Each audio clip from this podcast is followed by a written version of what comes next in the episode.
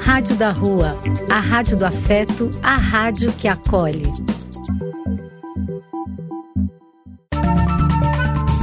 Apoio: Casa de Vó, Banho para Geral e Instituto de Políticas Relacionais.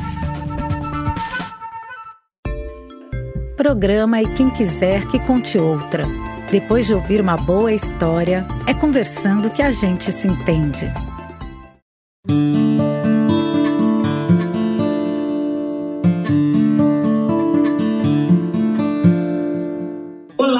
Pessoal! Aqui estamos nós na nossa Rádio da Rua, a rádio da cidadania, da espiritualidade e da magia, para mais um programa de contação de histórias. E quem quiser, que conte outra. Como sempre, eu, Carmen, que adoro contar e ouvir histórias, e acompanhada da minha amiga Ruth. Diz aí, Ru. Oi, Carmen, você tá bem? Tudo ótimo, Ru. E com você? Tudo bem também. Ah, hoje eu tô pronta para ouvir uma história, porque é você quem vai contar, né? Isso mesmo, isso mesmo. E eu vou contar uma história clássica. eu vou lá mergulhar no mundo dos contos de fada e vou ouvir uma história que certamente você ouviu também muito na sua infância e depois na faculdade ouviu muito também falar dela. Uhum. Né? Vamos lá, vamos ouvir a história da Bela Adormecida. Mas a gente não vai antes ouvir uma música dessa história para trazer o clima? Olha, certamente eu imagino que quando o Tony receber esse programa, ele vai correntinho colocar a música do filme do Walt Disney.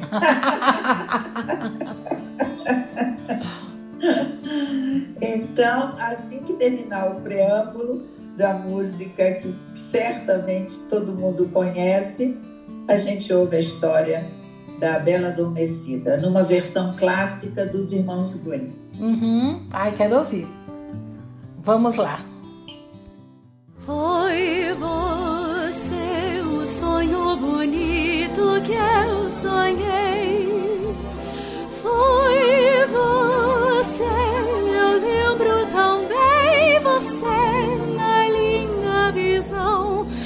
Me fez sentir que o meu amor nasceu então.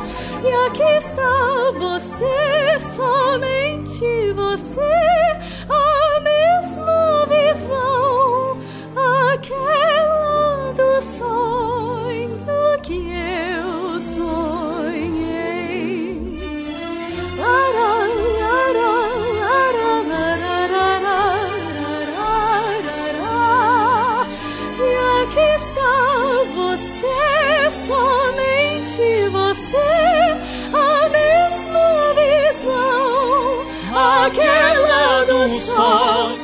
Que eu sonhei. Oh. Queira perdoar-me. Não pretendia assustá-la. Oh, não, não foi isso.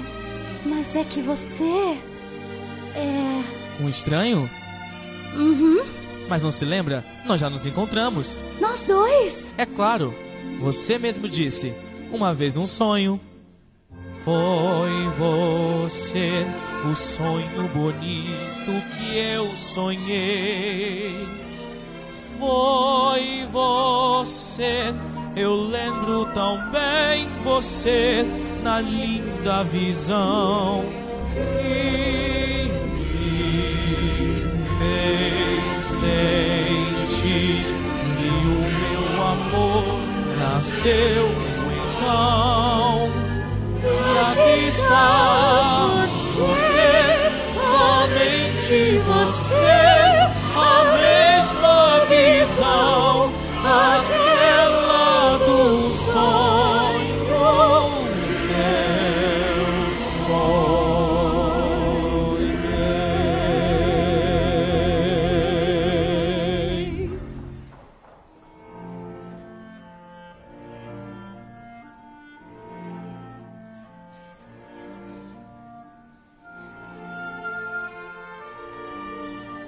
Rosicler, a bela adormecida no bosque. Um conto de fadas dos irmãos Grimm. Houve uma vez um rei e uma rainha que diariamente diziam: Ah, se tivéssemos um filho! Mas o filho não havia meios de chegar. Certo dia, estava a rainha tomando banho e eis que da água pula uma rã, dizendo-lhe: Teu desejo se realizará. Antes que tenha decorrido um ano, terás uma menina. A profecia da rã se confirmou e a rainha teve uma menina tão linda que o rei não cabia em si de alegria e organizou uma esplêndida festa. Não só convidou os parentes, amigos e conhecidos, como também as fadas, para que fossem propícias e benévolas para com a recém-nascida. No reino havia treze fadas, mas o rei só dispunha de doze pratos de ouro para o banquete. Então, uma delas teve que ficar em casa. Ele convidou apenas doze. A festa foi realizada com maior esplendor. E quando estava para terminar, as fadas dotaram a menina com dons maravilhosos. A primeira dotou-a com virtude, a segunda com beleza, a terceira com riqueza e assim por diante, com tudo que se possa desejar no mundo. Onze fadas já haviam formulado o seu dom, quando repentinamente chegou a décima terceira, aquela que não havia sido convidada. Queria vingar-se por não ter participado da festa e, sem olhar e sem cumprimentar ninguém, disse em voz alta: Aos quinze anos, a princesa espetará o dedo com um e cairá morta. Sem acrescentar mais nada, virou as costas e saiu da sala. Entre a consternação geral, adiantou-se a décima segunda fada, que ainda não havia formulado seu voto e como não podia anular o cruel decreto, apenas mitigá-lo, ela disse: A princesa não morrerá, mas cairá em sono profundo que durará cem anos. O rei, que desejava a todo custo preservar a filhinha querida de tal desventura, deu ordens para que se queimassem todos os fusos existentes no reino os demais dons das fadas se confirmaram. A menina era tão linda, amável, gentil e inteligente que era impossível olhar para ela sem admirá-la e lhe querer bem. Eis que, justamente no dia em que completou 15 anos, estando o rei e a rainha ausentes, ela ficou sozinha no castelo. Perambulou então por toda a parte inspecionou à vontade todos os aposentos e, por fim, foi dar a uma antiga torre. Subiu por estreita escada de caracol e chegou diante de uma porta. Na fechadura estava uma chave já enferrujada, e quando a girou, a porta se abriu, deixando ver um pequeno aposento onde uma velha sentada diante de sua roca com o fuso, fiava ativamente o linho. Boa tarde, avózinha, disse a princesa. Que estás fazendo? Estou fiando, disse a velha, acenando-lhe com a cabeça. O que é isso que gira tão rápido? perguntou a menina e pegou o fuso para experimentar e verificar se sabia manejá-lo mas apenas tocou nele, realizou-se a predição da fada e ela espetou o dedo. No mesmo instante em que sentiu a picada, caiu na cama que ali estava e mergulhou em sono profundo. Esse sono propagou-se por todo o castelo. O rei e a rainha, regressando nesse momento, adormeceram na sala, assim como toda a corte. Dormiam os cavalos na estrebaria, os cães no terreiro, os pombos no telhado, as moscas na parede. Até o fogo que flamejava na lareira apagou-se e adormeceu. O assado cessou de, cessou de cozer e o cozinheiro, que tentava agarrar pelos cabelos um ajudante, também adormeceu nessa posição. O vento paralisou-se e nas árvores, diante do castelo, não se mexeu mais nenhuma folha. Em volta do castelo cresceu então uma sebe de espinhos que cada ano se tornava mais alta e acabou por circundá-lo e cobri-lo todo, de maneira que não se via mais nada dele, nem mesmo a flâmula hasteada sobre o teto.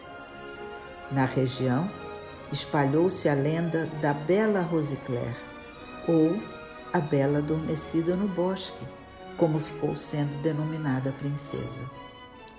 De vez em quando, aparecia algum príncipe tentando atravessar o espinheiro para, para penetrar no castelo, mas não o conseguia, pois o espinheiro os impedia como se tivesse mãos e os segurassem. Assim, os jovens ficavam emaranhados e, não podendo se desvencilhar, acabavam morrendo de morte horrível. Decorridos muitos e muitos anos, chegou à região um príncipe. Ouviram um velho falar no espinheiro, dizendo que atrás dele havia um castelo, onde belíssima princesa chamada Rosicler dormia há cem anos. E com ela dormiam o rei, a rainha e toda a corte. O príncipe já ouvira seu avô contar que muitos príncipes haviam tentado atravessar o espinheiro, mas que ficaram emaranhados e acabaram morrendo horrivelmente. Então o príncipe disse: Eu não temo coisa alguma. Abrirei uma brecha no espinheiro e chegarei onde se encontra a bela adormecida.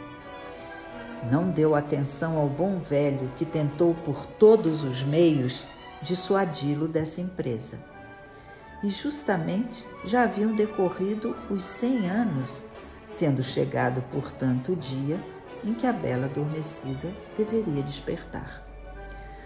Quando o príncipe se aproximou do espinheiro, viu que estava todo coberto de grandes e belíssimas flores, que espontaneamente se separaram para deixá-lo passar ileso, fechando-se depois às suas costas.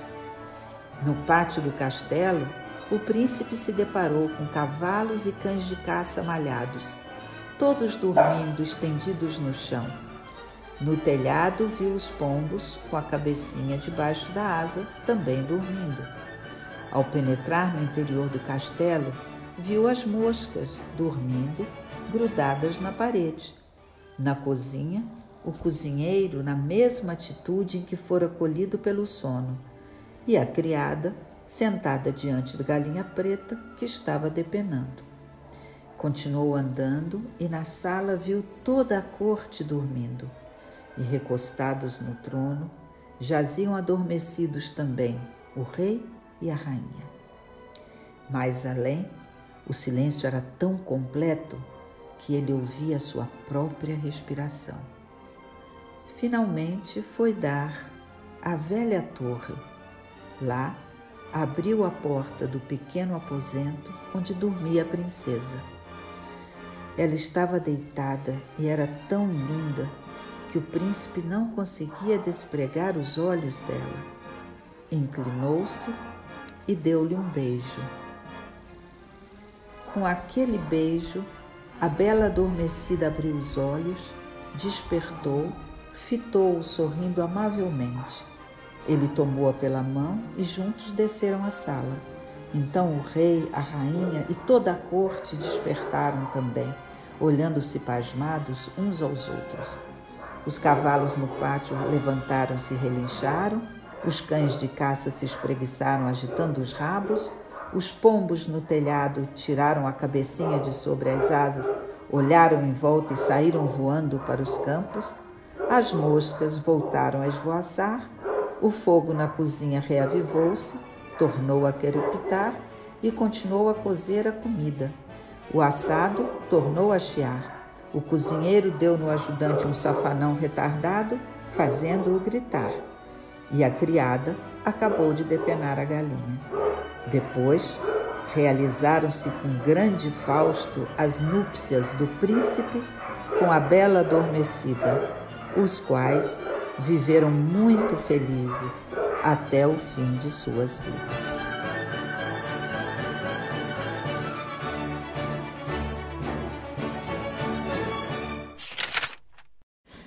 Achei interessante mesmo, viu, Carmen? A primeira coisa que me chamou a atenção, porque existem várias versões dessa história, eu acho que eu nunca uh, sentei assim com calma para ouvir, mas a primeira coisa que me chamou a atenção foi Rose Claire. Rose Claire? Rose Claire? Que, que nome é esse? Que, que estranho! Talvez você tenha ficado admirada, porque na versão Disney é Aurora, né? Exatamente. ah, mas... Então a gente tem os registros também da infância da gente, né? Uhum. É verdade. Rose Claire, que nome estranho. Em alemão é Rose Claire também, né? Aí eu fui, fui atrás, eu fui procurar. Sabe que a primeira versão dessa história foi em quem os irmãos Grimm se basearam? Só para a gente se localizar, uh, os irmãos Grimm escreveram essa história em 1812. E a, e a história original, aonde parece que eles se basearam, é uma história de 1634. Ó. Olha só que interessante. Uma história original do século 17 Uh, eu contei uma releitura dessa história do século XIX, são dois séculos de diferença. Uhum. E certamente, se a gente voltar no tempo, antes do século XVII, vamos encontrar situações e personagens que remetem a essa história. Uhum. É? Então, um, quem escreveu foi o Jean-Baptiste Basile e a Rose Claire, a Aurora, chamava-se Itália. E o nome da história é Sol, Lua, Itália. E ela tem umas características que, que hoje seriam absolutamente banidas, vamos dizer assim. Ela é, ela é meio horrorosa, com certeza. Essa história original, ela fala de abandono, ela fala de abuso sexual, ela fala de assassinato. É, é, é uma coisa assim meio escabrosa. Mas talvez valha a pena. Mas, Ru, você lembra que no, nos primeiros programas nossos, a gente retomava histórias, a gente dizia, nossa, como as histórias eram cruas, né? Histórias infantis, assim, é, contavam tragédias assim com uma crueza uhum. e, e, é isso mesmo uhum. parece que à medida que o tempo vai passando a gente vai edulcorando as Exato, histórias né? exatamente. vai adocicando as histórias uhum. mas essas releituras continuam trazendo elementos que estão presentes lá desde a desde a antiguidade, né? Uhum. Você tem curiosidade dessa história entre aspas original? Olha, você deu uma pesquisada e você achou que seria interessante trazê-la. Sim. Então eu vou contar assim rapidinho, mas dizendo que tem tons meio pesados, né?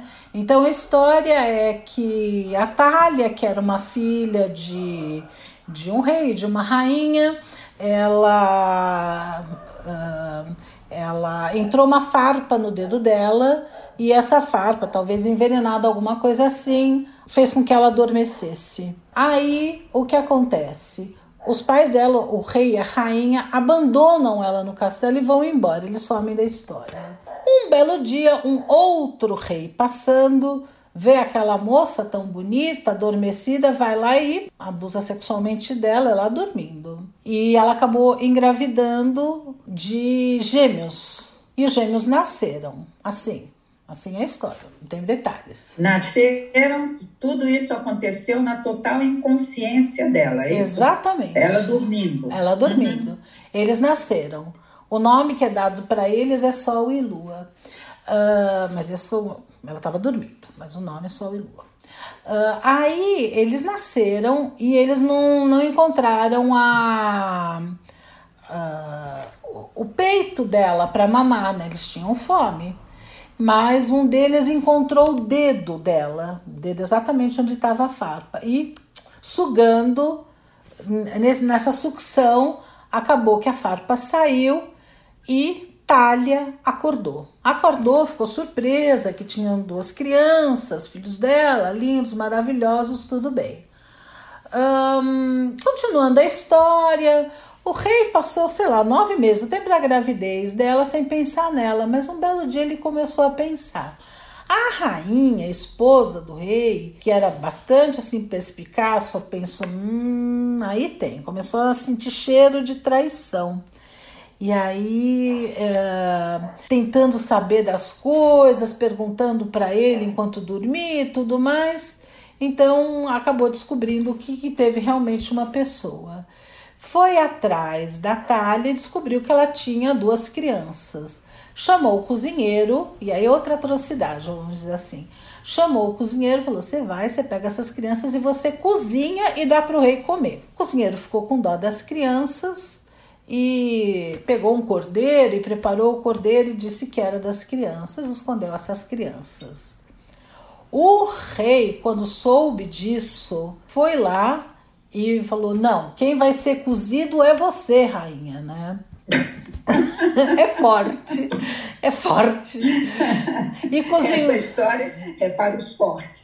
É para os fortes. E cozinhou a rainha, e, ou seja, ela morreu e casou-se com a Talha e viveu muito felizes com a Talha, Sol e Lua.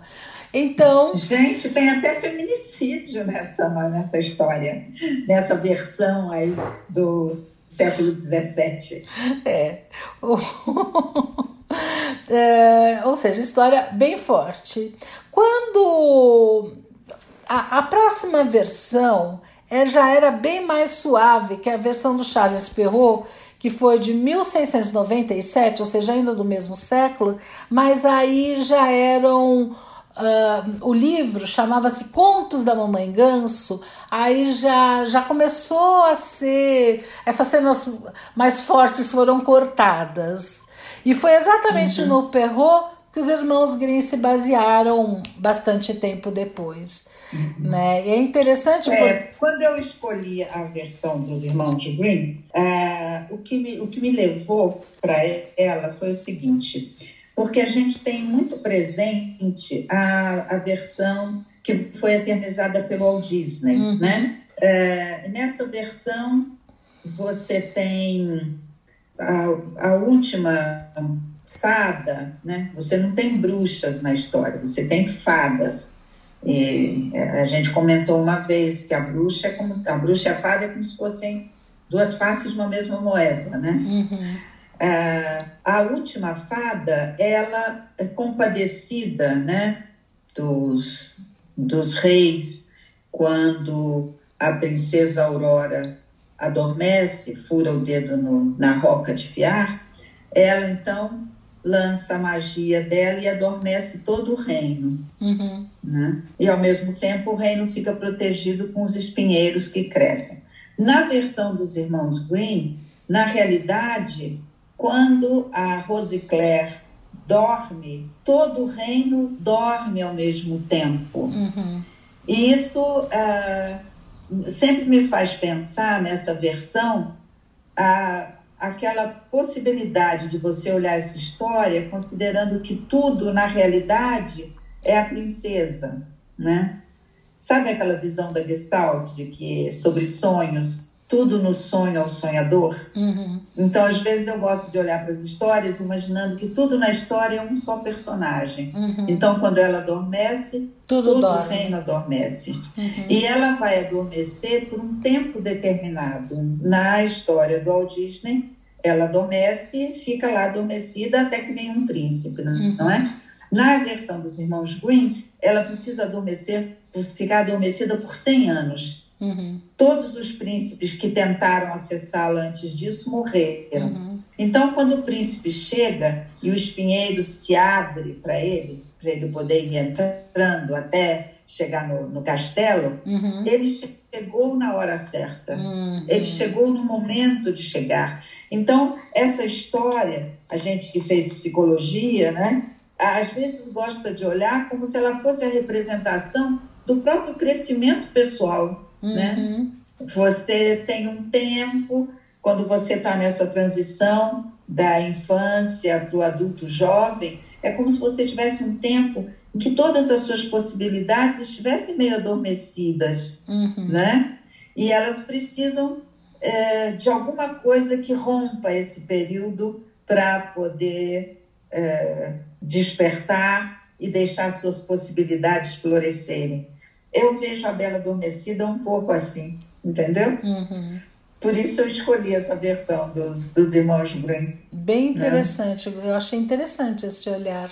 E aí, se a gente para para pensar, eh, todos nós, no fundo, na nossa trajetória, da nossa humanidade, à medida que a gente cresce né, e sai da, daquele tempo de infância, centrado no próprio umbigo e tal, para uma fase adulta em que você começa a olhar o mundo com outros olhos, é como se todos nós tivéssemos tido essa fase de adormecimento Uhum. e durante o adormecimento você estava amadurecendo para as coisas novas. Também chamado O de. conto original já já leva lá, a menina é violentada e ela já fica grávida, já tem o filho, quer dizer, tudo se passa num estado de adormecimento. É, mas se a gente pensar no século XVII, acho que a visão que se tinha do desenvolvimento humano era diferente da que se tem hoje, né? Ou de Ah, dois séculos depois.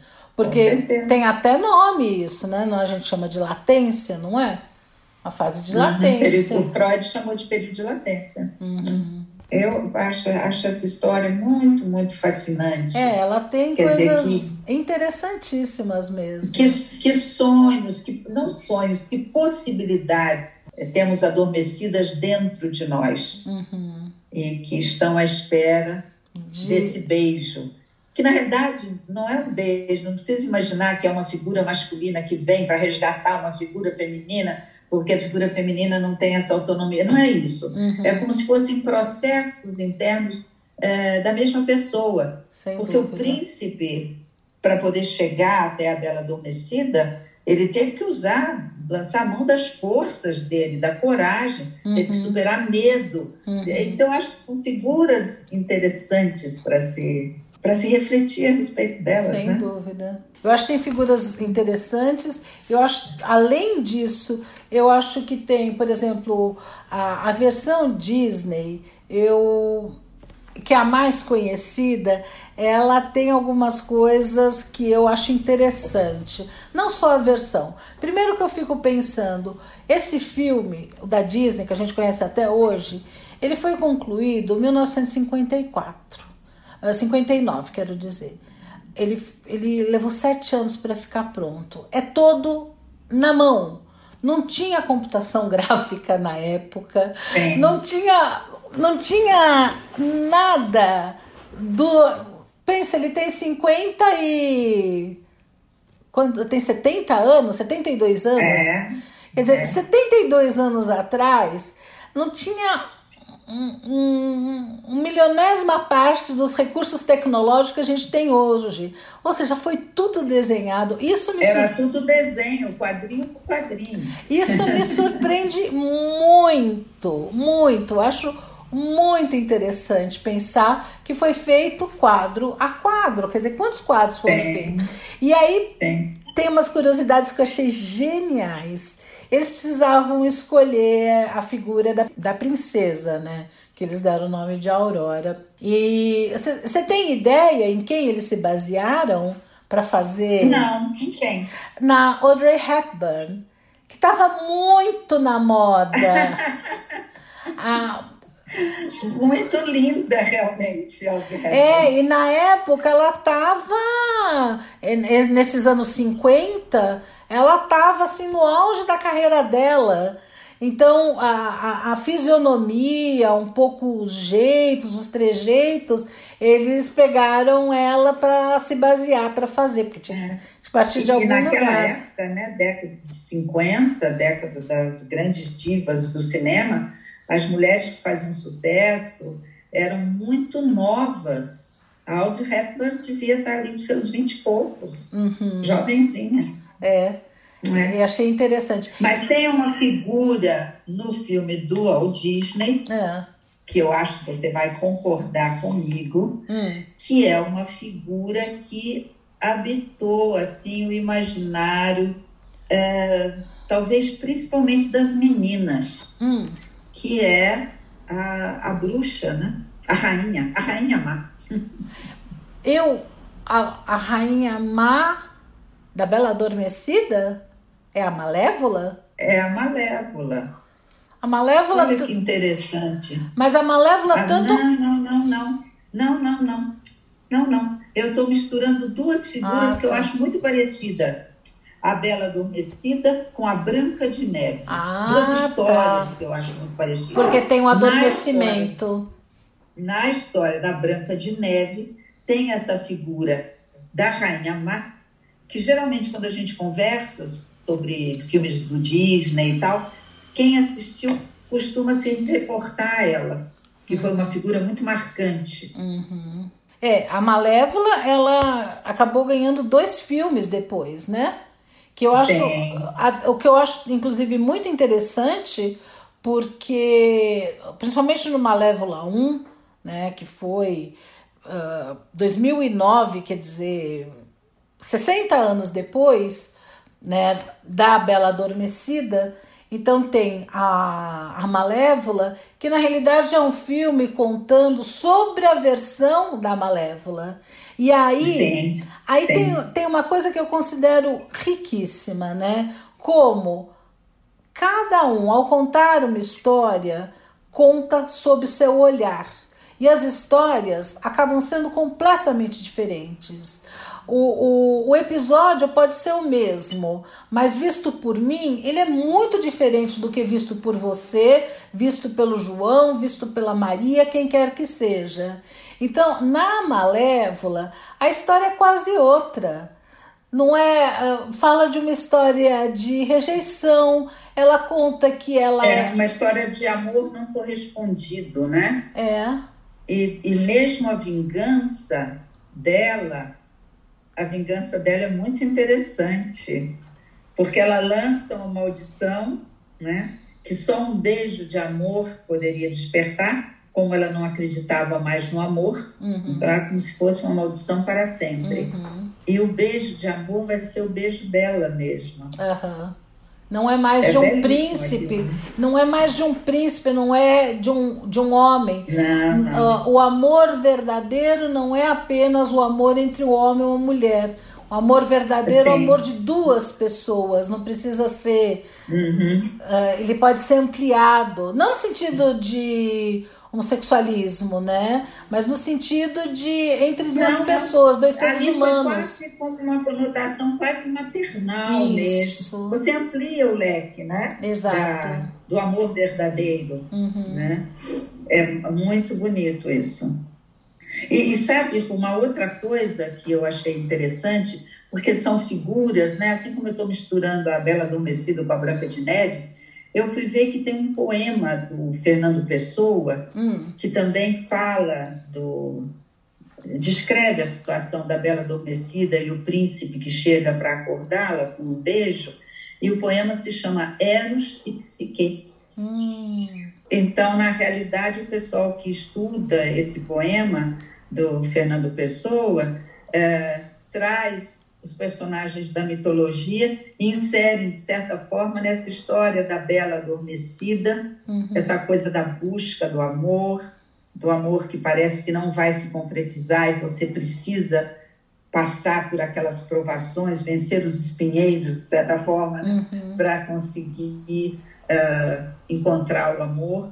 Muito interessante. E o poema do, do Fernando Pessoa termina falando uma coisa que, que me sensibilizou, porque ele fala que, na realidade, o príncipe e a princesa, a Bela Adormecida, eram a mesma pessoa.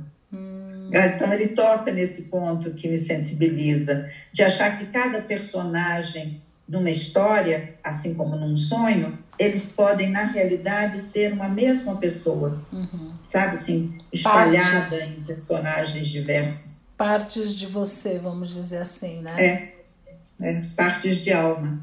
É, lembrando o quanto nós somos compostos por uma diversidade de, de aspectos, né? Sim, sim. Essa bela adormecida suscita coisas, viu?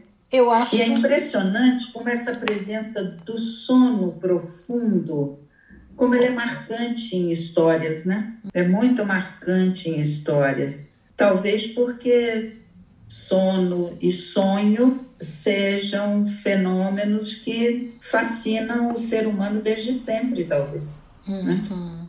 Vamos ouvir uma música para antes de começar a falar de sono e sonho? Sabe quem? Ah, boa ideia. Sabe? Boa ideia. O quem eu pensei em trazer para a gente ouvir? Moraes Moreira, cantando Sonhar, Sonhar. Moraes, Moraes Moreira é uma delícia. Isso. Então vamos ouvi-lo, né? Sonhar, sonhar, meu amor, não cai da cama. Quem acordar primeiro, outro chama. Acende a luz, amor, abre a janela. Ouro do sol a vida é bela. Sonhar, sonhar, meu amor, não cai da cama. Quem acordar primeiro, outro chama. Acende a luz, amor, abre a janela. Ouro do sol é luz e a vida é bela. Vem me dar prazer, vem me dar guarida, só eu sei fazer. Você gozar, você gozar a vida. Vem me dar prazer, vem me dar guarida, só eu sei fazer gozar, você gozar a vida. Embala, embala, embala, embala, embala, embala, embala, embala, embala, embala, embala, embala, embala, fome. Embala, embala, embala, embala, embala, embala, embala, embala, embala, embala, embala, embala, embala, fome. Sonhar, sonhar meu amor não cai da cama. Quem acordar primeiro, outro chama. Acende a luz, amor, abre a janela. Ouro do sol é e a vida é bela. Vem me dar prazer, vem me dar guarida, só eu sei fazer. Você gozado, você gozado a vida vem me dar prazer. Essa música do Moraes Moreira acho que representa bem uma noite bem dormida, não é? em todos os sentidos, né? e você sabe que, na realidade, noite bem dormida nem sempre é um objetivo fácil de se alcançar hoje em dia, né? De jeito nenhum. Eu devo te confessar, quando eu li a história da Bela Adormecida, eu quase tive inveja da Bela, porque.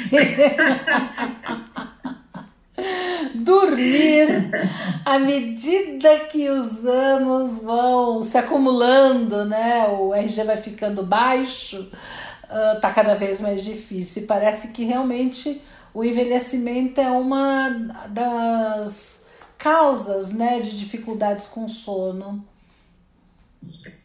Eu não sei se eu cheguei a comentar com você, Ru, que eu li um artigo falando dos dois turnos do sono. Que interessante. Não cheguei a comentar isso com você. Ah, mas eu acho que vale a pena é... conversar de novo.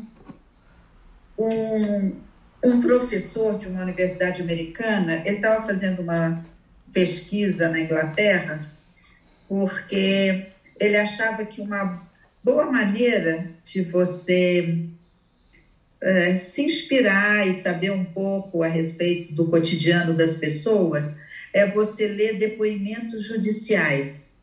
Né? Então, ele, ele foi num arquivo em Londres e lá ele achou uma história de uma tal de Jane Host. Uhum. A Jane Host, ela, ela tinha nove anos de idade quando a mãe dela foi assassinada, uhum. né? E aí tinha lá o, o depoimento dela guardado nos registros. E o que chamou a atenção dele é que ela fala o seguinte, que hum, ela acordou de madrugada, é, e a mãe, numa casa simples, lá no subúrbio de Londres, e aí ela diz: Nós acordamos do primeiro sono, e aí a minha mãe ouviu que bateram na porta e ela saiu com as pessoas que vieram chamar por ela. Me disse que voltava logo e nunca mais voltou. Aí, quando ele leu aquilo, ele falou: Mas o que será que significa esse primeiro sono? Uhum. E eu, no, no depoimento da menina, ela falava com muita naturalidade. Uhum. E foi registrado também como uma coisa comum, uma coisa corriqueira, todo uhum. mundo sabia o que era. E ele começou a pesquisar em vários depoimentos, e depois em várias culturas diferentes, em momentos históricos diferentes, ele começou a achar essa referência ao primeiro sono.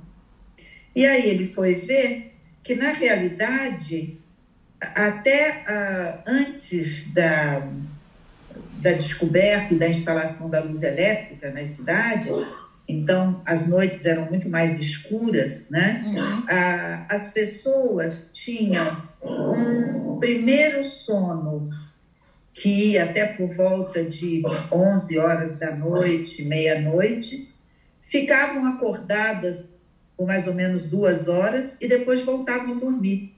E que esse tempo em que elas permaneciam acordadas, entre o primeiro e o segundo sono, era um tempo produtivo. Uhum. As pessoas faziam coisas, os empregados trabalhavam. É, tem o relato de um cara que ele preparou a cerveja do patrão enquanto preparou a cevada e tal, nesse período entre o primeiro e o segundo sono. Uhum. E aí a conclusão dele é que talvez hoje em dia muitas situações em que a gente trata como distúrbio do sono, dificuldade do sono, talvez na realidade a gente esteja simplesmente retomando um sono ancestral. Ou... o que, que, você acha disso? Nossa, eu achei interessantíssimo. Eu não sei se é apenas retomando um sono ancestral ou talvez que essa convenção de dormir de tal a tal hora, por tantas horas, sem interrupção, será que é, que é isso mesmo que a gente precisa? Ou será que isso é uma convenção porque não daria para dormir até meia-noite, acordar e trabalhar por duas horas, depois voltar, porque as pessoas às vezes moram longe dos seus trabalhos e tudo mais. Quer dizer, é para pensar realmente. É para pensar. Ele chama isso de sonho bifásico. Uhum. Ele fala, talvez o homem, ah, antes da Revolução Industrial, que aí começa uma jornada de trabalho mais rígida, né? Uhum. antes da luz elétrica que uhum. se instala, e aí à noite não traz aquela escuridão que talvez o homem primitivo eh, estivesse acostumado ou talvez precisasse dela. Uhum. Então, quando isso veio, acabou quebrando esse uhum. sono bifásico, que talvez ele seja mais característico do ser humano do que a gente imagina. É. Então, acordar à noite, que é uma queixa muito comum, né? Sim. Aí eu acordei por volta de uma hora, fiquei acordado umas duas horas, depois voltei a dormir. Hum, Achei interessante isso. Talvez seja esse mesmo o nosso padrão. Tem uma pesquisa do Ministério da Saúde em 2020 que diz que 42% dos brasileiros têm um ou mais tipos de distúrbio de sono. Gente, é muita gente que, que padece é desse mal, né? E a gente sabe que dormir bem é uma questão de saúde, né? Não, não dá para ser saudável sem dormir bem. Né? Quer dizer, realmente precisamos refletir sobre o dormir, sobre o sono. Sabe que existem hoje mais de 100 tipos de distúrbio do sono? Nossa! É, alguém se deu o trabalho de, de catalogar todos eles, né? Que coisa! Olha, esse esse autor ele mencionou uh, dois estudos também que foram feitos de estudiosos do sono, um em 95 e outro em 2015, em que realmente quando você tira o ser humano, você pega sujeitos para sua pesquisa e eles são colocados num ambiente em que a luz é controlada e eles só têm 10 horas de luminosidade por dia, não tem a luz elétrica, porque a luz elétrica faz estender a luminosidade do dia, né? Deixando as pessoas, sei lá, duas, três semanas nessa condição de pesquisa, de só ter 10 horas de, de, de luz por dia, o ciclo, os, o ritmo do sono das pessoas se altera e eles começam a ter sono bifásico. Uhum. Ah, que interessante. Porque assim, nós temos é influência de duas luzes, né? Uma que as cidades são iluminadas e tudo mais, né? Uh, a gente hum. clareou a noite, vamos dizer assim. Mas além disso, a gente tem o péssimo hábito, né? Muita gente vai com o celular para cama. E aquela Sim. luzinha do celular. Ah, a luzinha do celular é fatal. É, a luzinha do celular e o sono, parece que cada um vai para um lado, né? E aí, uma coisa que eu acho também interessante a gente considerar é que sono e sonho são dois fenômenos, apesar de ligados, são uhum. dois fenômenos diferentes. Sim, é verdade. Tanto que na mitologia grega você tem duas figuras diferentes para representar o sono e o sonho. Uhum. Né? O sono é o, o, deus do sono é o Hipnos uhum. e o deus dos sonhos é o Morfeu. Uhum. O Morfeu ficou famoso porque as pessoas dizem vou para os braços de Morfeu, né? Sim. Eles falam vou para os braços de Morfeu no sentido de dormir. Na verdade, você vai para os braços de Morfeu no sentido de sonhar.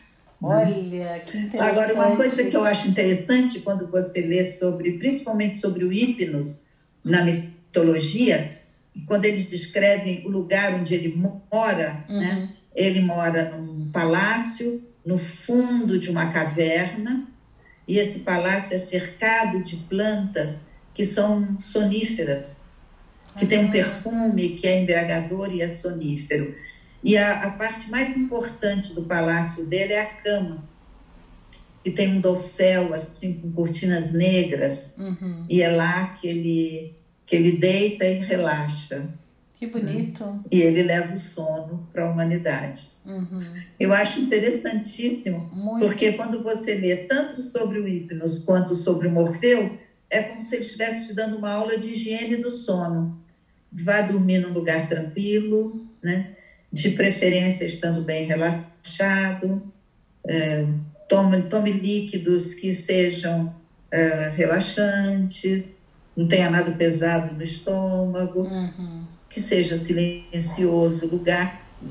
É, essas normas todas fazem parte da higiene do sono, não é? Sim, exatamente. É só, é só ouvir os antigos, né? Como se dizia. Sim. Isso, isso mesmo. Agora. E aí, veja, quando a gente fala de sono, às vezes as pessoas têm a impressão que o sono é uma coisa única, assim, linear, né? Eu fechei os olhos, relaxei e dormi. Aí fico direto e aí acordo. Na realidade, não. Na realidade, o nosso sono, ele tem uma dança, porque a, a gente vai aprofundando no sono gradativamente, até chegar no sono profundo, uhum. que é o sono que os estudiosos consideram o sono restaurador. Uhum. Né? Depois de um tempo de sono profundo, você vai recuperando a consciência lentamente uhum. e você vem até próximo do estado de vigília. E é nesse momento, só que você volta para esse quase estado de vigília com a musculatura totalmente relaxada. E é nesse momento que a gente sonha, uhum. né? Depois de um tempo, você volta a aprofundar de novo. E depois você volta à consciência, quase chegar no estado de vigília, e volta a aprofundar de novo no sono. Então você faz essa dança, esse sobe e desce, é, umas, mais ou menos umas seis vezes por noite. Uhum. E cada ciclo dele dura por volta de 70 minutos. Eu acho que essa, sabe, perceber que o sono não é uma coisa que, pá, dormir e de repente acordo. Não, ele tem toda uma dança, uma sutileza, uhum. né? Que eu acho bem interessante. É. Por isso é que os estudiosos do sono dizem que a gente sempre sonha. Uhum. Nem sempre a gente lembra. Aliás, mas a, a, gente sempre sonha. A maioria das vezes a gente não lembra, né? A, a gente tem vários sonhos lembra. durante a noite. Às vezes a gente se lembra de um, eventualmente dois. Mas uhum. as pessoas até dizem, ah, eu não sonho. Sonha sim, só não se lembra. Tem. A gente sempre sonha. E você sabe que. E é interessante essa, essa, essa delicadeza do sono, né? A gente vem até quase o estado de vigília, quase acorda e volta a aprofundar. Eu acho belíssimo isso. É verdade. Agora, você sabia que não é só o ser humano que sonha? Ah, gato, sim. cachorro. cachorro sabe disso. Exatamente. Macaco, rato e golfinho também sonham, comprovado cientificamente. É. Eu sempre eu olho pro meu cachorro, às vezes, minhas cachorras, e eu fico pensando, o que será que elas estão sonhando? Que ganharam oção do tamanho de um bonde e que estão enterrando. Ah, eu acho que eu sei. eu comprei, há muitos anos atrás, eu comprei um livro, eu gosto muito de livro de história infantil. Eu comprei um livro para mim, eu estava viajando, e comprei Monchien Arthur, uhum. né? Meu Cão Arthur. É, e até hoje meu neto gosta de ouvir essa história. Porque ele vai falando o que, que o Arthur faz durante o dia. Ele corre atrás da bola, ele late, aí ele faz xixi ali no poste, aí ele brinca e tal. E de noite, aí o desenho mostra ele dormindo, né? Com que será que o Arthur sonha? Aí você puxa assim, abre uma abazinha, ele sonha com ele, ele sonha com o que ele fez durante o dia. ele está sonhando que está brincando. Que ótimo. É bonitinho demais, né? Muito bonitinho. Muito bonitinho. Agora, uh, Você sabe em que circunstâncias fica mais fácil se lembrar do sonho? Opa, não, essa pode ser uma boa dica. Em que então, circunstância, Ru? É, a primeira acho que você não ia gostar. Porque é, quando a gente é despertado durante o sonho, ou dentro dos primeiros, imediatamente depois, vamos supor, toca o despertador, ou acontece algum evento, então, quando a gente recém sonhou ou está sonhando, esse quanto mais precocemente a gente desperta em relação ao sonho, mais fácil será a reconstituição. É, uhum. É eu sei que uma dica para lembrar dos sonhos é assim que você toma consciência que acordou, é escrever. Você procurar, você procurar voltar se abrir para o sonho que você estava tendo. Sim, e fazer um registro. Às vezes, às vezes você consegue. E sonho é interessante, não sei se você reparou, de repente você pensa assim, uma folhinha que seja, um elemento pequeno que seja, Sim. e você olha para ele e vem aquele sonho enorme, inteiro, uhum. não é? Exato. Mas assim que você vira a cabeça para o lado do travesseiro também e não anotou, você já esqueceu. Exatamente. Então tem que estar muito próximo, né? Sim.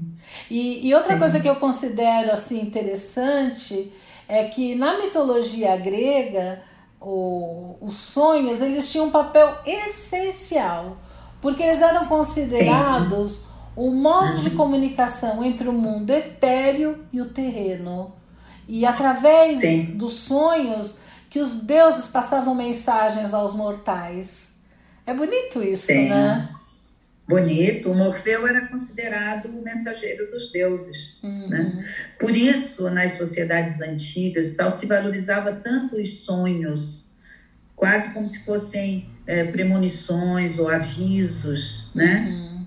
havia uma valorização grande dos, dos sonhos. Uhum. E, e, você sabe, Ru, que eu vi uma entrevista outro dia, sabe aquele indígena, aquele ambientalista que é indígena, o Cacaverá, uhum. Cacaverá? Sim. Ele deu uma entrevista e estava falando exatamente do sonho nas sociedades indígenas. Muito bonito. Que bonito. O que, que ele é, fala? E é interessante porque as sociedades indígenas são culturas da oralidade, né? Uhum. Não são culturas da escrita. E nós fazemos parte de uma cultura que é uma sociedade da cultura escrita, né? uhum. né? Mesmo que a pessoa seja analfabeta nos dias de hoje, ela lê o mundo, né? Uhum. Ela sabe pegar um ônibus, ela, ela faz a leitura do mundo. É, tem e, a, e os indígenas não é só isso, é que a, a transmissão não se faz uhum. hoje pela oralidade a transmissão se faz através da escrita, né? Não é só. É, a, o que o Cacaverá fala é que a escrita ela te propicia ampliar a repercussão da sua história. Uhum. Você pode contar essa história para muito mais pessoas. Uhum. Então, por isso ele escreve. Mas a tradição é que os velhos contam. Uhum. Os velhos contam as uhum. histórias, né? E você que estudou, tem um Cacaverá e tem uma série de, de descendentes de índios e tal, que estudaram e escrevem, são escritores maravilhosos, eles ampliam essa transmissão né, uhum. para o universo escrito. Mas o que ele conta é que ele aprendeu muito com diferentes grupos com os quais ele, ele teve contato, porque ele é um chucarramãe. É, uma, é um grupo chamado Chucarramãe, que significa Guerreiros Sem Armas. Também não sabia isso, achei, achei bonito. E, e ele conta principalmente do povo Krau, que é um povo do qual ele ouviu muitas histórias. Hum. E o povo Krau, não só o povo Krau, mas o povo Krau foi com quem ele conviveu e, e relata isso. Antes de tomar qualquer decisão, eles dizem: vamos sonhar. Uhum. E vão todos sonhar. Aí depois que todos dormiram, sonharam ou não, cada um, aí ele faz uma roda de sonhos. E cada um conta o cada um conta o sonho que teve.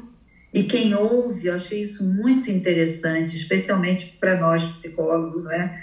Porque a gente ouve o sonho e ajuda a pessoa a interpretar. E o Cacá Verá falou que na roda de sonho ninguém interpreta, apenas ouve. Uhum. E se outra pessoa também sonhou, ela compartilha o sonho dela, porque aí eles acreditam que os sonhos vão quase que tecendo, fazendo uma, uma tessitura, o sonho de um com o outro. Porque como são sociedades assim comunitárias, os sonhos não são considerados pessoais, são considerados sonhos comunitários. Que lindo. Bonito isso, né? Nossa, é. maravilhoso. Duas coisas eu, eu, eu lembro. Eu achei maravilhoso. Duas coisas eu achei maravilhosas.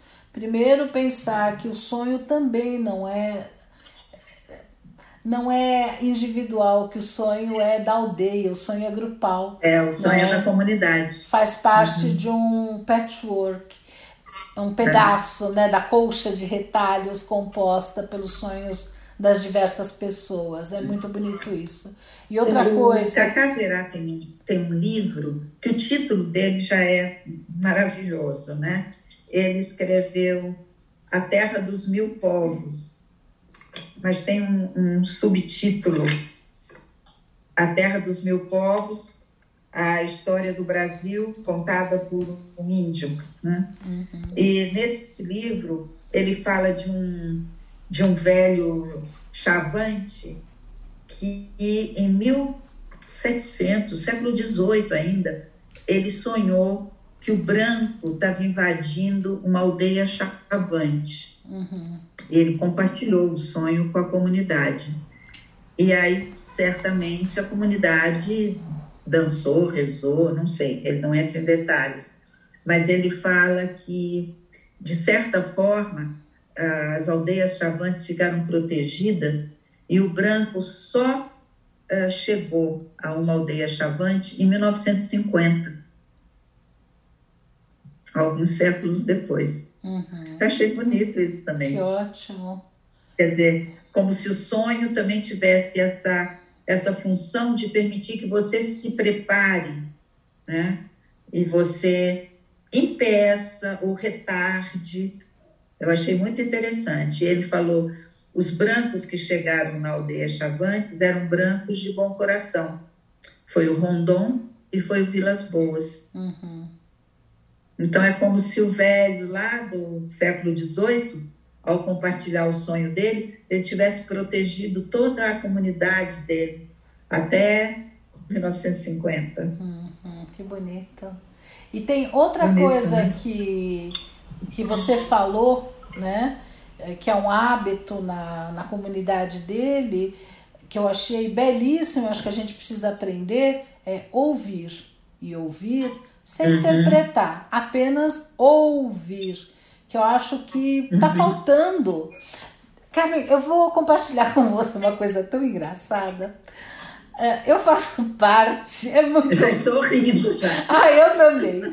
Eu faço parte de um grupo que chama Amigos da Air Fryer, que eu comprei essa, essa frigideira sem óleo e não sabia muito bem como usar entrei numa comunidade. É, e, e o pessoal é divertidíssimo. Um, tem troca-se ideias, uh, receitas, não sei o que, e chamam ela de queridinha, minha queridinha, e não sei o que. Aí de repente alguém faz, faz uma colocação, tipo, preciso usar. Posso usar Benjamin para ligar air fryer, na realidade não pode, está escrito no manual. Todo mundo uhum. dá opinião e dá opinião na opinião do outro. Acontecem quase brigas. Ninguém escuta o outro. Alguém posta uma foto de uma comida ótima. No caso, não é nem, nem, é, nem ouvir, é escrito, né? Tem um. Uh, posta-se, sei lá, eu fiz essa comida maravilhosa, a pessoa vai lá e posta. Às vezes ela dá receita em seguida, todo mundo fica. Cadê a receita? Como se faz? Me passa a receita que eu quero fazer. Sim. Tá uhum. lá a receita, nem no escrito, o que dizer, o que dizer do oral. As pessoas não estão. Não sei se é paciência de ouvir o outro, não sei é, o que acontece. Não, embora seja escrita, seja uma comunidade que está trocando mensagens escritas, o pessoal não, não lê, não passa por cima. Isso é um não, faz parte do não ouvir. Exato. Né? Então, quando ele falou que escutamos e não interpretamos, eu achei de uma não, beleza. Não e mais, e mais, é, não interpretamos, e se não sonhamos, ficamos quietos. Nada de dar pitaco no sonho de outro, é né? Também sonhou. Uhum. Quem também sonhou vai falar. Uhum. E, e, certamente os dois sonhos eles vão se entrelaçar. Uhum. Eu achei muito interessante eu isso daí. Eu gostei muito. Roda de sonhos. E lembra que eu comentei com você uma vez, Lu, que... Comentou o quê? Que foi um casal de índios na escolinha, na uhum. Semana do Índio, e ela falou com dois filhinhos. E a mãe deu para gente o nome deles, o nome brasileiro deles. Uhum. Mas ela falou que eles também tinham um nome indígena, uhum. que ela não nos falou. Uhum. Também a gente não, não perguntou, ela não falou, a gente não perguntou. E de onde vem esse nome indígena? O nome indígena vem quando o pajé sonha. Ah, que lindo! A criança nasce, eles escolhem um nome brasileiro para a criança, o nome brasileiro é meio como se fosse um apelido, ok. Mas o nome mesmo, o pajé vai sonhar. Quando é que o pajé sonha? Quando ele sonhar. Uhum. muito legal, muito legal. Legal, né? Ru, acho que depois dessa eu tô quase desejando bons sonhos para Vou deixar o caderninho ao lado para anotar, caso a gente acorde logo depois do sonho, para anotar e não perder. Nem que seja uma única palavra que vai ajudar a puxar o resto do Às nosso vezes sonho. É uma palavra, um objeto, uma situação. Uhum. É, sonho é, é um material precioso, uhum. material precioso. A gente pode crescer com ele, certamente. Uhum. E ter um caderno de sonhos, eu acho que é muito saudável. Uhum. Né? Ru, ficamos por aqui por hoje? Ficamos. Um, a gente vai terminar com uma música, né? E eu proponho. De alguém muito especial. Muito querido para você, para mim também, o Gonzaguinha. A música chama Semente do Amanhã e o subtítulo é Nunca Pare de Sonhar. Eu acho que tem tudo a ver com o que a gente está conversando, né? Não pararemos. Tem tudo a ver com o que nós estamos conversando, tem tudo a ver com o que nós estamos vivendo. Exato. Não vamos parar de sonhar. Uhum. Não vamos parar de sonhar. É isso aí, Ru. E quem quiser. Que conte outra. Até a próxima, Ru. Tchau. Dai, Zupa,